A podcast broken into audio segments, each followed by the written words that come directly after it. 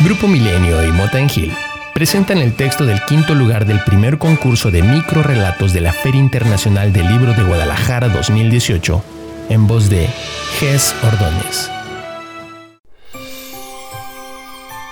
Vive la Fil Joven. Mi abuelo no era portugués.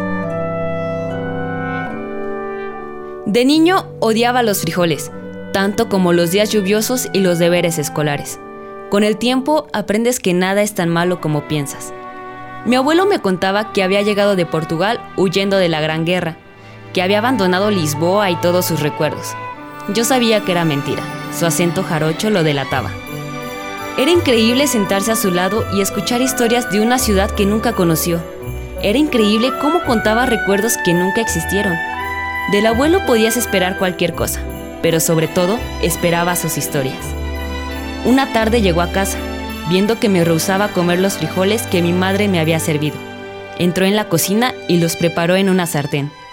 Con un poco de aceite acitronó cebolla y machacó los frijoles al tiempo que los volteaba lanzándolos al aire y los recibía de nuevo en la sartén. Diez minutos después terminaría limpia y casi reluciente como antes de ser usada.